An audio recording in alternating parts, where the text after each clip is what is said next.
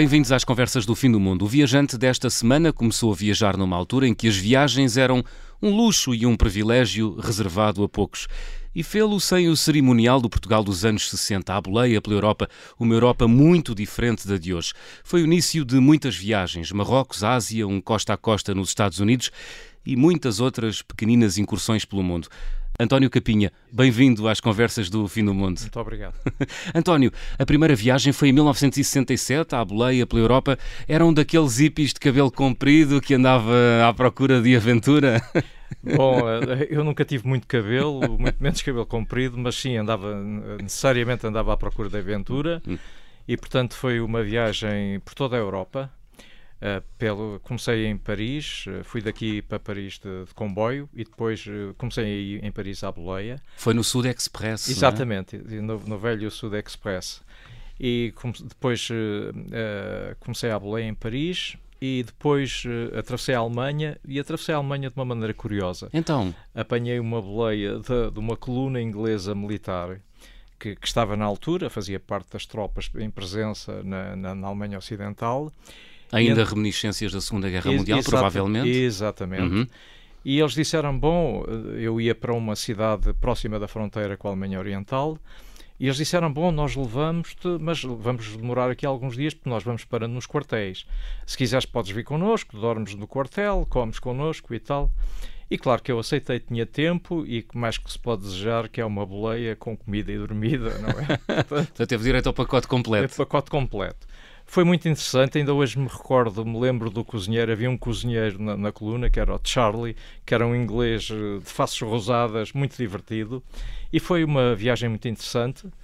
Eles depois deixaram-me na, na, na cidade próxima da fronteira, eu depois apanhei uma boleia para a fronteira e depois os guardas da Alemanha Oriental encarregaram-se de me arranjar uma boleia. Mandaram parar um carro, o primeiro carro que apareceu, uhum. e disseram: oh, não se importa de levar este senhor até Berlim Ocidental. E assim foi, apanhei uma boleia e uh, fui até Berlim Ocidental uh, e, e, depois uh, em Berlim Ocidental visitei Berlim Ocidental pai, durante 3, 4 dias e depois havia um desafio. Havia que era? um desafio que era bom, vou ou não vou a Berlim Oriental? Eu, eu não tinha passaporte verdadeiramente para ir a Berlim Oriental porque nessa altura o regime não nos permitia visitar países com os quais não tínhamos uh, relações diplomáticas. Quando diz o regime, o Estado Novo. O Estado Novo, hum. exatamente. E, portanto, bom, mas uh, eu estava ali e não podia perder a oportunidade. E, portanto, fui a Berlim Oriental. Em plena Guerra Fria, 1967, exatamente, não é? Exatamente, uhum. exatamente. Uhum. a, a visita só podia ser um dia, fazia-se das 8 às 5 da tarde tinha que se trocar cinco marcos alemães ocidentais por marcos alemães orientais e gastá-los lá. Eu gastei-os num almoço. Um, Já agora lembra-se do que é que almoçou nesse dia? Lembro-me, lembro-me, lembro-me que almocei uma carne assada com umas batatas uh, salteadas uhum. e um feijão uh, um pouco estranho e um pouco inqualificável, mas pronto. Uh, fui com duas uh, moças canadianas que não queriam ir sozinhas e, portanto, estavam no mesmo albergue. Bom, na, na altura dizia-se albergue de juventude, agora diz-se pousada de juventude, mas fui com elas, elas não queriam ir sozinhas, portanto, fomos os três. Passámos num sítio que se chamava o Charlie Checkpoint, que era, um, era controlado pelos norte-americanos uhum. e era por onde passavam todos os estrangeiros. Ainda lá está assinalado em Ainda Berlim? Ainda lá está assinalado em Berlim e fomos avisados uh, muito acentuadamente que não devíamos falhar o horário do regresso às 5 da tarde. Se não? Se não, ficar lá era complicado depois para sair de lá. E, portanto, uh, eu direi que a visita à Berlim Oriental foi uma coisa, enfim, decepcionante. Uh, Como que... assim decepcionante, decepcionante, António? Decepcionante porque tudo aquilo era muito triste, muito desértico, muito cinzento. Estamos a falar da, da Berlim Oriental, portanto, a parte que era na altura controlada pela União Soviética. Exatamente, exatamente. Eu recordo-me, por exemplo, que me chocou muito uma coisa, é que não, não vi crianças na rua, não, não, não consegui ver. Que, eu, enquanto pude, andei a percorrer a cidade e, e andei junto, junto ao muro, não é? Mas não, não havia crianças na uhum. rua, havia gente muito envelhecida, uh, com um ar tristíssimo, com um ar tristíssimo, algumas pessoas a passearem junto ao muro e pronto, tudo aquilo era uma cidade militarizada que me chocou muito, não é? é? E havia ali um contraste, quem vinha de Berlim Ocidental havia ali um contraste, notava-se muito, não é? Portanto, enfim, era um, manifestamente era uma narrativa social uh, muito complicada que fez cair alguns ideais de juventude. Ah! fez, exatamente. Foi, foi, uma viagem de mudança foi também. Na, nada, como um, nada como um banho de realidade. António, e teve a oportunidade já, depois de 1967, de regressar a essa Alemanha, a essa, ou a essa Berlim que conheceu nos anos 60? Sim, sim, sim. Regressei lá, já unificada, não é? uhum. é? Portanto, eles fizeram, fizeram um esforço, após a queda do muro de Berlim, fizeram um esforço gigantesco para integrar, de é? investimento. Investimento na, na, tanto na Alemanha Oriental como em Berlim Oriental, não é? Uhum. Portanto, privatizaram tudo o que era linhas de caminho de ferro, cadeias de hotel, tudo aquilo foi modernizado, houve ali um esforço de investimento muito grande e pronto, e, e, e, efetuaram manifestamente uma unificação verdadeira, não é? Em termos financeiros, em termos económicos, não é? Uhum. Foi. E sentiu que a cidade, obviamente, era diferente, não é? Completamente, totalmente uhum. diferente. Ainda hoje, ainda hoje, naturalmente, há, eh, sei lá, seja na arquitetura, seja um pouco. Uh, Nota-se alguma coisa em, em Berlim Oriental, mas não tem nada a ver com aquilo que eu vi na altura, em 1967, não é? Ainda bem. Exatamente, ainda bem. então, depois dessa primeira viagem à boleia até a Alemanha, uh, ficou só pela Alemanha e voltou não, para não, trás? Não, fui, fui à Escandinávia. Portanto, a, ideia era. era... Imagina o choque em 1967, sair do pequenino Portugal, não é? Sim, foi. foi, foi. Tri mas... Triste e isolado, uh, direito ao primeiro mundo. Sim, sim, mas foi, foi muito galvanizante e foi muito, foi muito bom, foi muito bom, mesmo para a minha formação foi muito bom. E pronto, contatei com, com, com a Dinamarca, com a Noruega, com a Suécia, uh, uh, países que eram obviamente totalmente diferentes daquilo que era a realidade de Portugal na época. E um, acabou-se-me o dinheiro em Oslo, portanto, acabou-se-me o dinheiro, eu não tinha mais dinheiro e, entretanto, houve um francês que estava comigo no, na pousada de juventude que me disse, homem, mas se quiseres ganhar dinheiro, anda daí amanhã às seis da manhã, vais comigo e, e vais ali ao Porto de Oslo e depois de entrarem os profissionais estivadores, entramos nós e consegues ganhar dinheiro. E assim foi, no outro dia fomos, uh, fomos para o Porto, Uh, ficámos numa fila à espera, entraram primeiros profissionais, depois entramos nós. Trabalhei durante uma semana, ganhei dinheiro, nunca mais me posso esquecer, o valor daquelas coroas norueguesas, deram-me para o resto da viagem, ainda cheguei a Portugal com dinheiro, enfim, foi, foi uma coisa ótima, foi tudo, tudo, tudo depois se processou muito bem. Espero que tenha ficado com o contacto desse, desse empregador. desse francês. e desse francês. Era um jovem como eu, também ele estava com falta de dinheiro também. Foi um grande choque, António, uh, contactar com o primeiro mundo. Foi um choque agradável. Agradável. Agradável, positivo, positivo. Eu recordo-me, por exemplo, em, em Estocolmo, o, o, a pousada de juventude era um barco, um iate que tinha sido oferecido pela família real. Uau. E, portanto, tinha um magnífico restaurante no deck onde nós tomávamos o pequeno almoço com gente de diferentes países. Ah, aquilo era uma maravilha para um jovem português sair daqui hum. do Estado Novo, era uma coisa, era um respirar, era, um, era uma lufada de ar fresco enorme. Depois dessa viagem, António, uh, iniciou, foi aí que iniciou a sua grande carreira, digamos assim, como viajante. Exatamente. Tem andado por um pouco por todo o mundo uh, nos últimos uh, 40, 50 anos. Sim, sim, exato, Caramba, grande exato. carreira. Exatamente. para onde é que foi a seguir? Foi, depois, uh, uh, depois iniciei uma, um conjunto de viagens. Depois voltei, vol, voltei a Paris, fui a Londres. E depois iniciei, virei-me um bocado para a África, nomeadamente para Marrocos. Uhum. Fiz sete ou oito viagens a, a Marrocos. Eu tinha uma Diane, uma Diane que comprei. Uma Citroën Diane, não é? Uh, uma, uma, um Citroën Diane, uhum. exatamente. E, portanto, era muito fácil e era muito barato, sobretudo, era muito barato ir a Marrocos. Portanto, ia-se de carro, dormia-se nos parques de campismo, levava uma tenda, uh, passava-se o carro ali em Algeciras, Algeciras Ceuta, e, portanto, fiz extraordinárias viagens em Marrocos. Fiz várias vezes o eixo central, fez Meknès, Marrakech, quase Azat, até às portas do deserto. Sempre nesse Citroën Diane? Sempre neste ano, exatamente, ia sempre neste ano. E depois... Que é um carro uh, fraquinho, não é? É, mas sim, fraquinho, mas, mas fiável. Fiável, exatamente. Fiável, um carro. Com uma, com uma suspensão uma muito suspensão saltitante. Muito, muito, muito, cómoda, muito cómoda e muito económico, muito económico. E tinha, tinha a particularidade, e estava, às vezes estava calor em Marrocos, eu abria, abria o, portanto, o tejadilho do carro, aquilo tinha... Tejadilho, um, tejadilho de lona, não é? De lona, exatamente. E pronto, foram, foram, como lhe digo, foram sete, oito viagens seguidas a Marrocos, quase todos os anos, porque as viagens eram de facto, eram de facto era dos países para onde se podia ir e onde uh, a moeda portuguesa tinha valor uhum. e portanto as viagens ficavam baratas não é e portanto era sempre muito divertido eu uh... era não, não sei se posso estar a, cometer um grande erro mas nos anos 70 e 80 era assim uma era o exotismo mais próximo que nós que nós tínhamos nós portugueses não é era isso? Era, era, era a, a costa quem, norte... Quem quisesse experimentar um, um pouco de exotismo Sim, era, ia a Marrocos. Era, exatamente, exatamente, era, exatamente.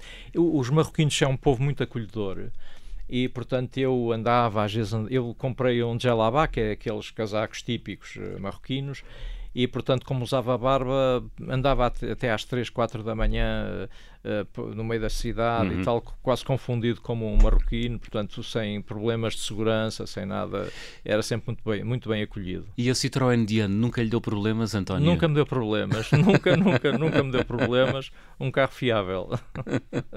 Mas de certo muitas aventuras. Muitas aventuras, exatamente, inclusive fui nele a uma viagem a Veneza, daqui de Lisboa a Veneza e regresso, no Uau. Citroën Diane, exatamente. Quantos dias? Ah, foi cerca de três semanas. Três semanas. Três semanas, três semanas para ir, três para voltar. Não, não, não três, não, três semanas e de volta, exatamente. E, volta. e o carro portou-se impecavelmente. Uh, passa publicidade, isto não, enfim, já não há, já não há, já não há, atualmente já não há Citroën de Diana à venda, portanto passa publicidade, mas é, um, é, é de facto um carro excelente. Uhum. Muito bem. António, depois dá-se a sua fase asiática. Sim, sim, sim. Uh, o António trabalhou vários anos em Macau, em Macau, exatamente. e aproveitou, como todos os portugueses que vão trabalhar para aquela sim, ponta sim. do mundo, exato, exato, para exato. descobrir. É. A Ásia uh, é um choque. É, uh, é, mas um choque muito agradável, muito, muito agradável. É um continente fascinante. Depois, eu, eu, eu costumo dizer que depois de se conhecer a Ásia, a Ásia velha, falo da Ásia Velha. Uhum. Depois de se conhecer a Ásia Velha, se calhar fica muito pouco mais para conhecer. Hum. O que é que quer dizer com a Ásia Velha, António? A Ásia Velha são os países mais antigos da Ásia, o Nepal, eh, a Birmânia, que agora se chama Myanmar, uh, o Butão, uh, o Sri Lanka, enfim, portanto uhum. a Tailândia. Mas a minha primeira viagem à Ásia foi a Katmandu. No uh, Nepal? No Nepal. Uh, portanto, uh, lembra-me, uh, lembra-me, fiquei muito impressionado porque os iogurtes em Katmandu ainda eram feitos tradicionalmente, portanto, era uma tigela de barro, metia-se o leite lá dentro e uma, uma ervinha, e portanto eram servidos assim nos uhum. cafés. A gente podia, podia pedir um iogurte e eles eram servidos assim.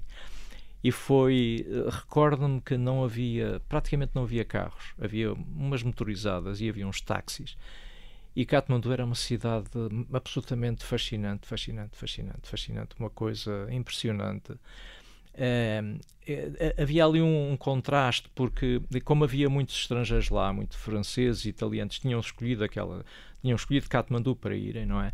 E então encontrava sempre um pequenino restaurante um, uh, francês ou italiano onde se podia sair um bocadinho da comida asiática e comer comida daquela nacionalidade mas ao mesmo tempo depois aquilo eram, eram contrastes muito grandes. Eu lembro-me, por exemplo, ter visitado uma, uma zona que se chama Daxincali, que era a zona onde eles faziam, onde eles, uh, ao fim de semana, faziam o sacrifício de animais. Portanto, levavam galinhas, cortavam a cabeça às galinhas e hum. tal. Bom, Isso lá no, lá no... Lá em Katmandu. Lá em Katmandu, em Katmandu, no Nepal. No Nepal. E, entretanto, alguém me disse, ah, você tem que ir a Daxincali, porque aquilo... Bom, eu lá fui a Daxincali e então fiquei espantado, espantado porque eles eh, sacrificavam os animais ali. Uh, portanto, em Daxincali, as galinhas, havia um sacerdote que cortava a cabeça às galinhas e aproveitava o sangue, depois fazia uma reza, rezas, umas coisas assim.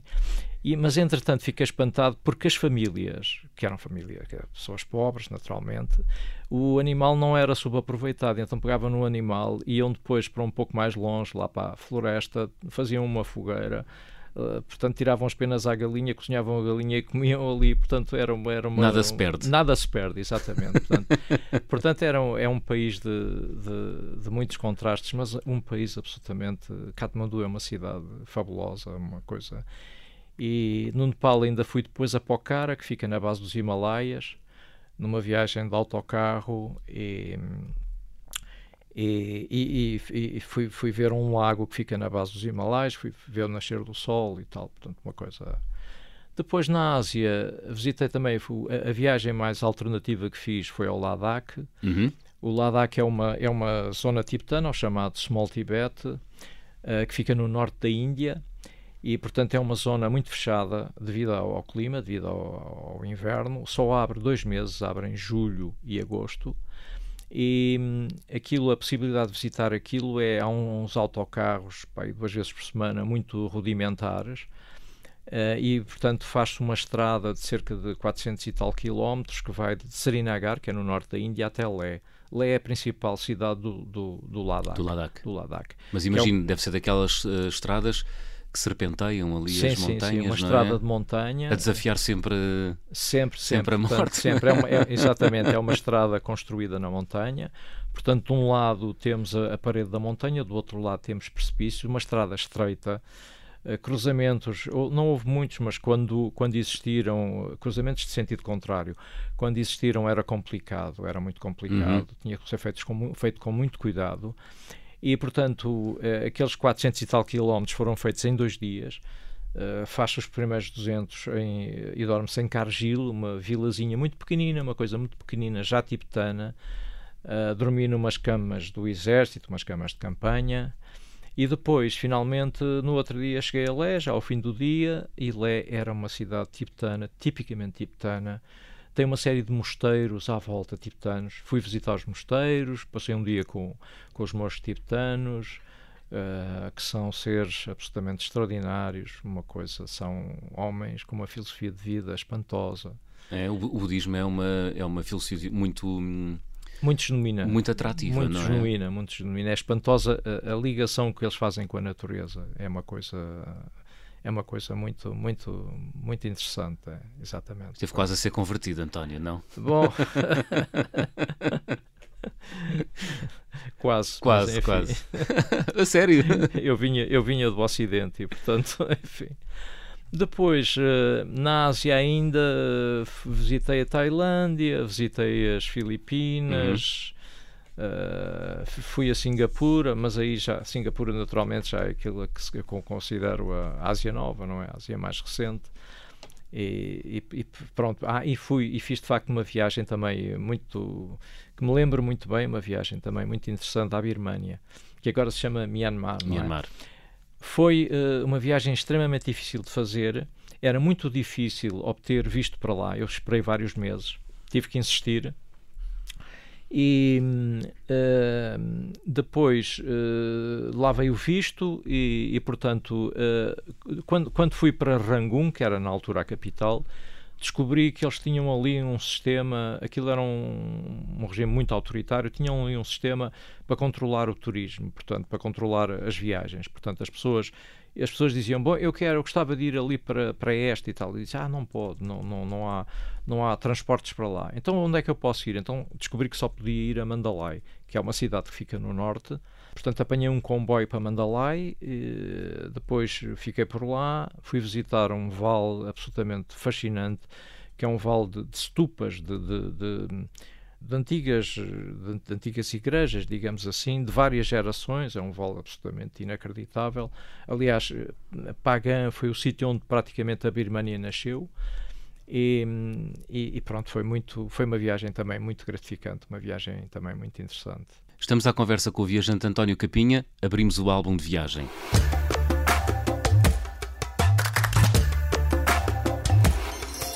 António, das muitas viagens que já fez pelo mundo, Guarda algum objeto com especial carinho? Guardo, guardo um objeto que trouxe de, do Ladakh, que é um, um, uma, uma peça em bronze, um iaque. O iaque é, como sabe, o, o animal quase sagrado do, do Tibete, não é? Porque, enfim, dá tudo, dá o leite, depois dá a manteiga de iaque, depois os excrementos servem para, para adubar a terra, etc. Eles têm... Carrega as mercadorias. Carrega as mercadorias, enfim, serve para transportar. E portanto eu trouxe uma peça lindíssima, lindíssima, lindíssima, uh, um iaque bastante grande, que tem uma particularidade, é que nas patas, as patas têm são pequenos, são pequenos orifícios, digamos assim, onde se põe azeite, que servia para iluminar. Portanto, aquilo era uma peça que estaria num templo sagrado e que serviria, portanto, para iluminar, enfim, portanto, tinha, tinha essa função. Esse é, é, de facto o objeto que eu gosto mais. Muito bem. Estamos à conversa com António Capinha, viajante que é o convidado das conversas do Fim do Mundo desta semana. Na segunda parte vamos atravessar um país-continente. Até já.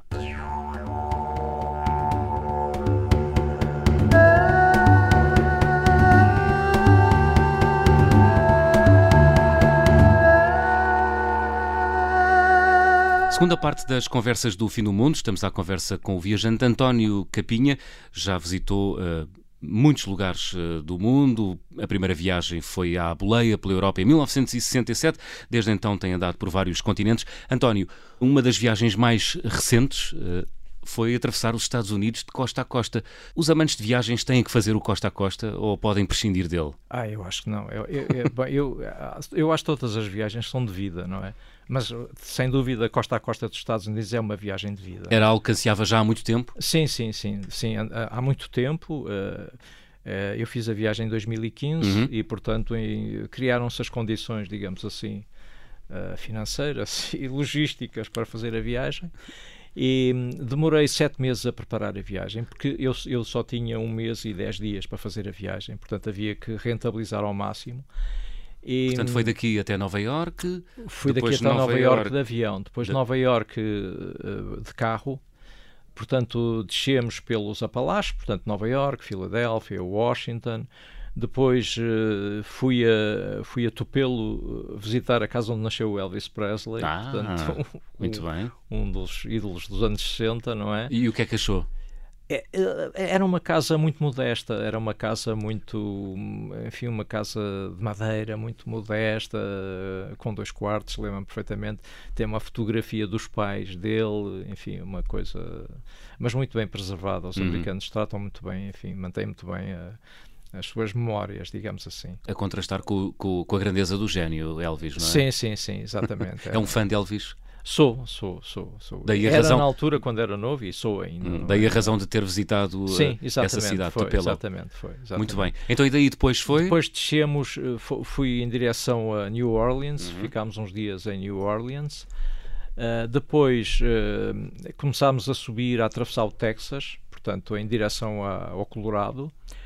Uh, passámos por uma cidade que me impressionou muito, Santa Fé, que, que ainda hoje parece uma cidade enfim, do, do, do tempo da, da, do, do, do, velho oeste norte-americano, digamos Gold assim. Rush, da corrida ao Exatamente, ouro. é, uhum. da corrida ao ouro. Eh, depois fomos ao, fui ao Grand Canyon, Uh, depois uh, do Grand Canyon atravessámos a zona ali da, da floresta petrificada, que é uma coisa também muito impressionante. É uma floresta completamente, as árvores totalmente transformadas em pedra, é uma coisa muito, muito inacreditável e depois fomos a São Francisco, que é uma cidade fascinante, não é? E, e depois, cidade, capital da liberdade, não é? Capital da liberdade, exatamente.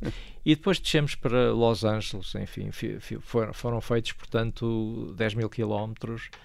E, Num mês e sete dias. É, curiosamente, uma viagem correu muito bem.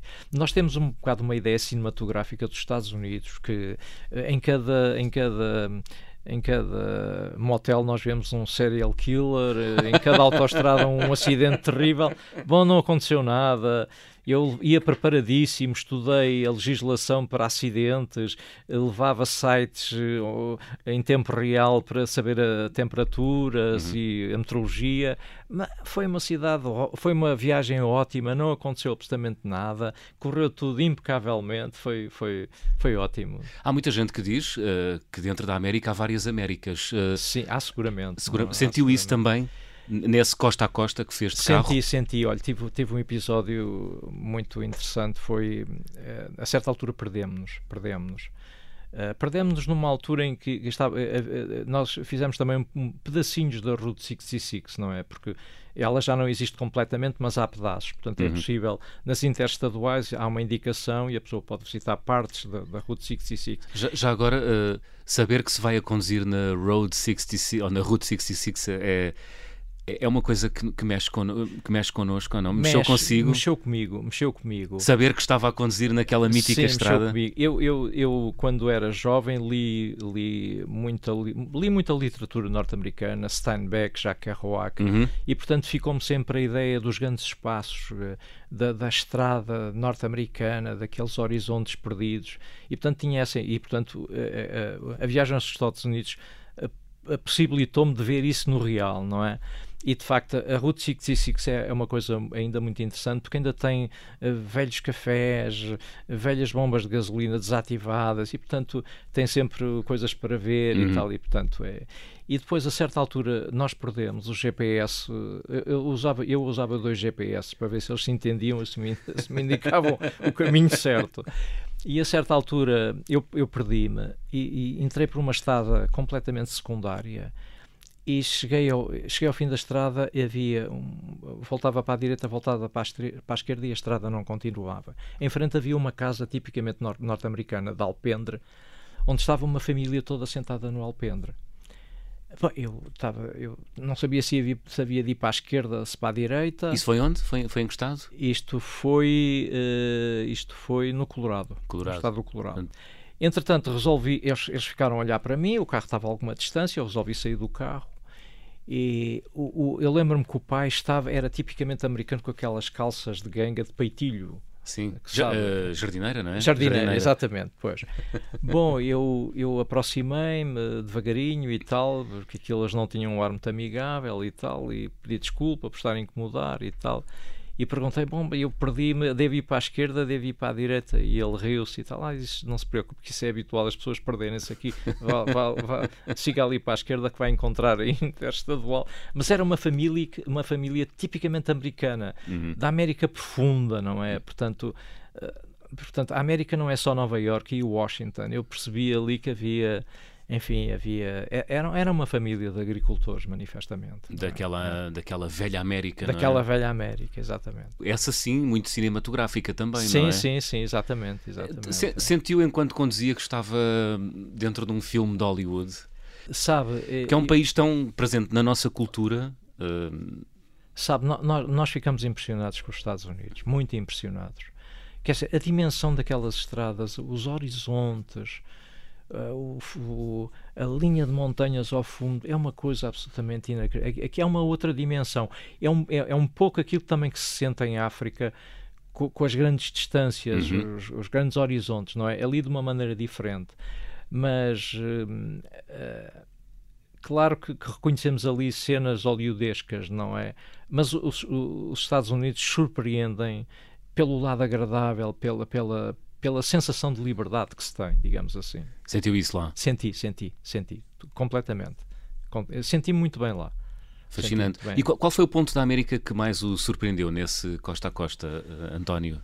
Uh... Foi a grandeza de Nova York? Foi foi essa esse eu, eu, eu os já... grandes espaços da América For, interior foram os grandes espaços hum. foram os grandes espaços eu já em Nova York eu já conhecia já lá tinha estado uh, foram sem dúvida os grandes espaços foi fazer uma interestadual durante horas. Uh, portanto, com o horizonte a alterar-se. Uh, uh, Impressionou-me muito o Novo México. A certa altura, quando entramos no Novo México, a temperatura estava uma coisa 40 e muitos graus, quase a tocar os 50. E, portanto, a interestadual vai ao lado mesmo do deserto. Portanto, nós parámos o carro, fomos passear um bocado, enfim, na, na areia do deserto e tal. E, portanto, tudo, tudo aquilo impressiona muito, é uma, é uma coisa muito impressionante. Fiz grandes amigos em, em, nos Estados Unidos. Dessa viagem? Dessa viagem, exatamente. Boa. Um grande amigo, Brian, uma família muito simpática. Nós parámos num, num, num, num, campo, num campo, enfim, tinha umas casas para alugar. Uhum. E parámos lá, eles estavam lá e, portanto, enfim, aconselharam-nos algumas coisas a ver nos Estados Unidos e tal. E, foram, e ainda hoje ficámos em contacto e, e ficámos grandes amigos. Espetacular, fascinante. É, exatamente. É, é. ainda bem, ainda bem. Se tivesse que dar eh, meia dúzia de conselhos a quem planeia fazer um costa a costa, António, o que é que diria? Diria fazer um, um planeamento muito cuidado. Uhum. Diria, uh, se fosse, uh, naturalmente tem que ser de carro, para ter muito cuidado com as velocidades, ser muito cumpridor em relação às regras de trânsito. Que eles lá não brincam, Eles não é? são implacáveis lá, são absolutamente implacáveis. Um, dentro do planeamento não se preocuparem com a questão das dormidas. Há sempre um motel à espera e basta parar, ver se o motel agrada, custa 20 dólares, fica ali, pronto, tudo bem. Não, não encontra nenhum serial killer, de certeza absoluta.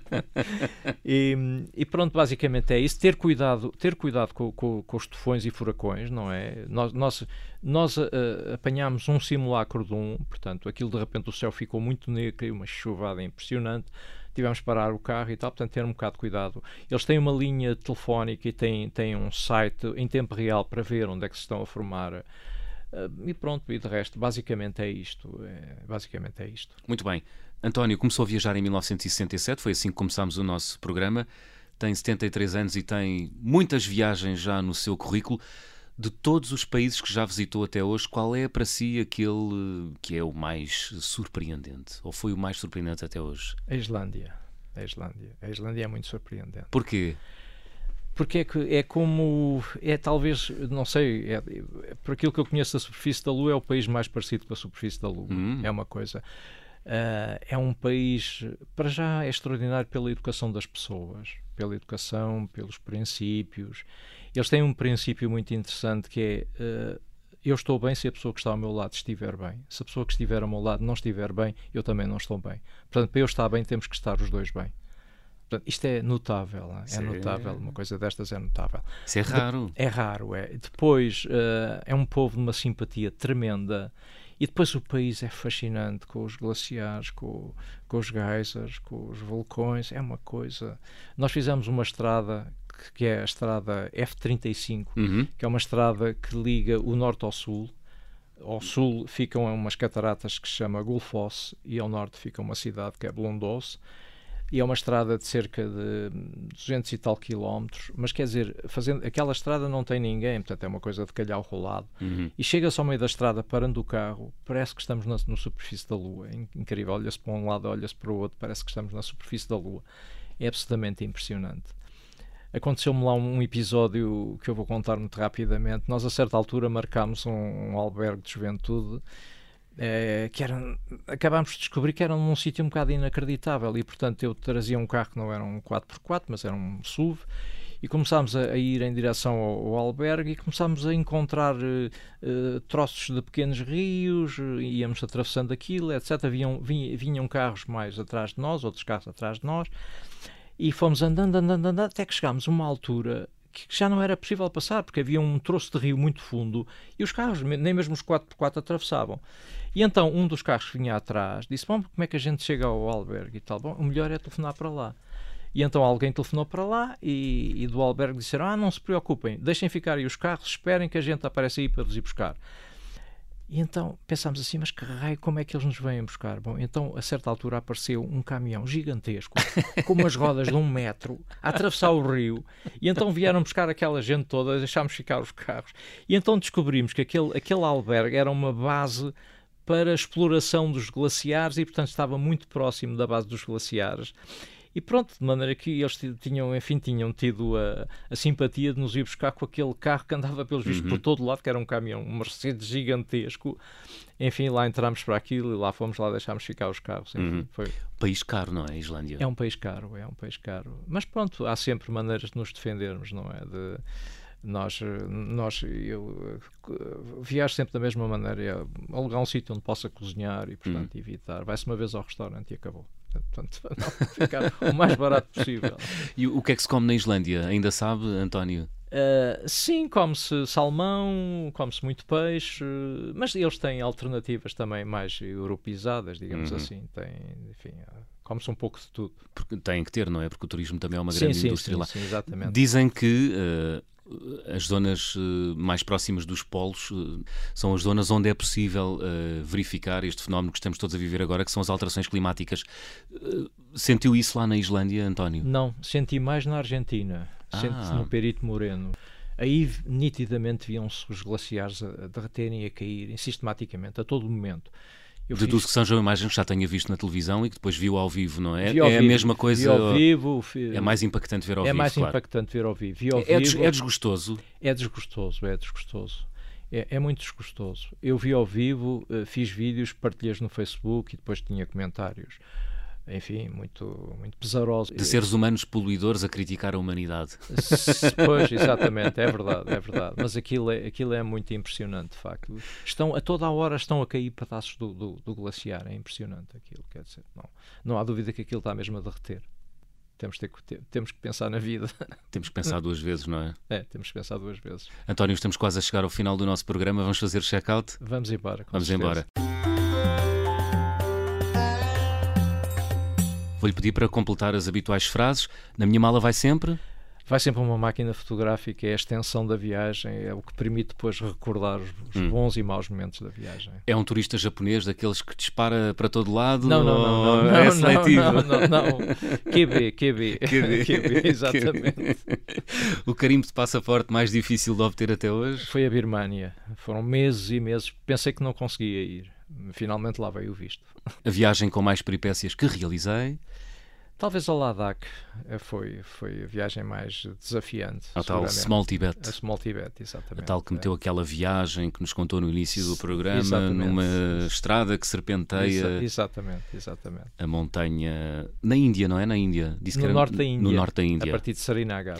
Que é uma zona ali de tensão, permanente tensão, não tensão, é? é Entre a China, o Paquistão, a Índia. Exatamente, é. Ainda hoje é uma zona de, de tensão, não é? E não há forma de resolver aquilo. Não, pelos vistos não. a refeição mais estranha que comi?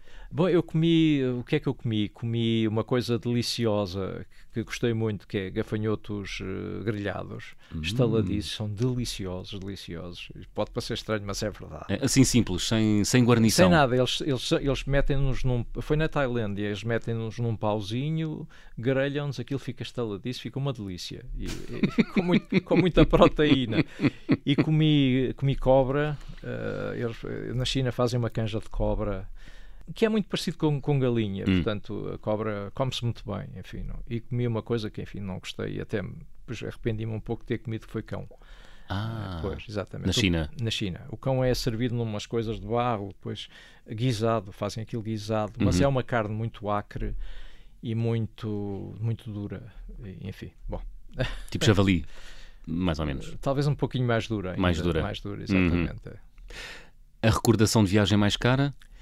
A recordação de viagem mais cara foram duas tancas nepalesas. O que são tancas nepalesas? Tanca é uma pintura sagrada que é normalmente feita por os monges, muito pormenorizada, tem todas as figuras mitológicas, todos os instrumentos, é uma coisa muito trabalhada.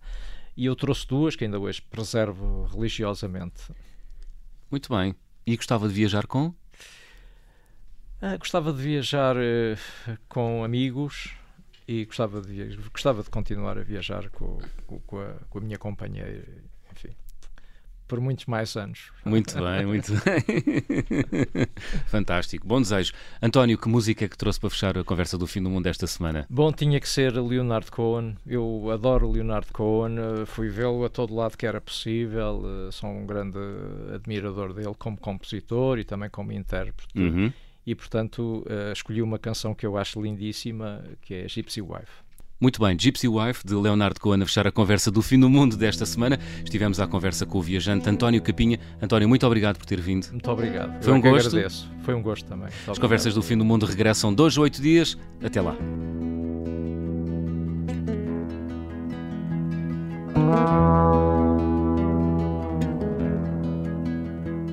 And is my gypsy wife tonight? I've heard all the wild reports, they can't be right. But whose head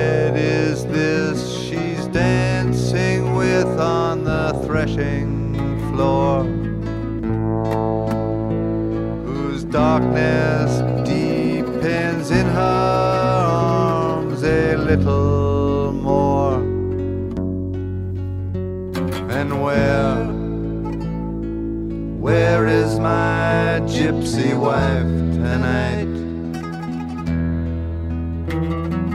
Where, where is my gypsy wife tonight?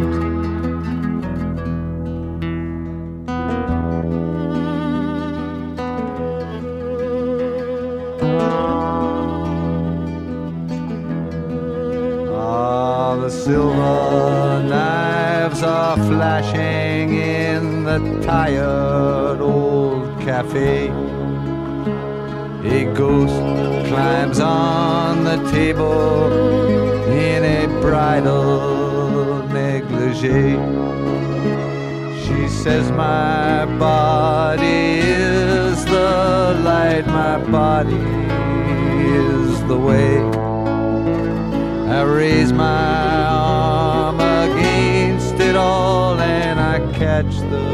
bride's bouquet. And where, where is my gypsy wife tonight?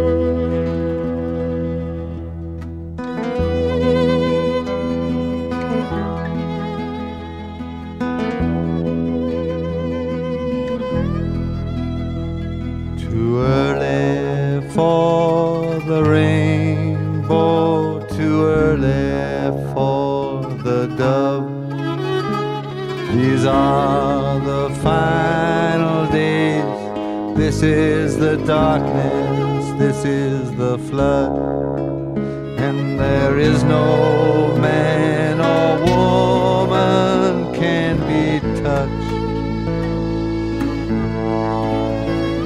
But you who come between them will be judged. And where, where is my gypsy wife? Where, where is my gypsy wife tonight?